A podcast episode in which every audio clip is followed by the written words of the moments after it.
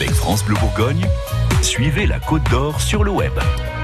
Et c'est l'heure, comme chaque jour, d'aller effectivement faire un tour sur Internet et les réseaux sociaux où on vous sélectionne une info qui parle de la Côte d'Or. Aujourd'hui, euh, Christophe Tourné, on va se faire sonner les cloches. Et oui, c'est même aujourd'hui le jour idéal parce que figurez-vous que c'est la journée du clocher à travers toute la France. Ça existe depuis 5 ans tous les lundis de Pentecôte et c'est organisé par le Conservatoire européen des cloches et horloges. C'est une initiative qui est née en Normandie. Et quels sont euh, les objectifs de cette journée du clocher? Eh bien, il y en a plusieurs, comme rapprocher les habitants de leur église? On parle ici évidemment de l'édifice. Cette euh, journée vise aussi à sensibiliser les élus à entretenir, restaurer et reconstituer leur patrimoine campanaire et d'horlogerie, et surtout éviter que des communes abandonnent leur horloge.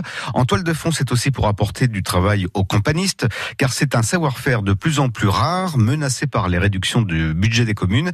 Et puis, euh, c'est enfin l'occasion de faire l'inventaire des cloches et horloge euh, d'édifices. Et en Côte d'Or, ça se déroule où? Eh bien, il y a cinq clochers que vous pouvez visiter. Le premier, c'est le clocher de la cathédrale Saint-Bénigne à Dijon. Ça vaut le coup d'œil parce qu'il y a au moins 63 cloches.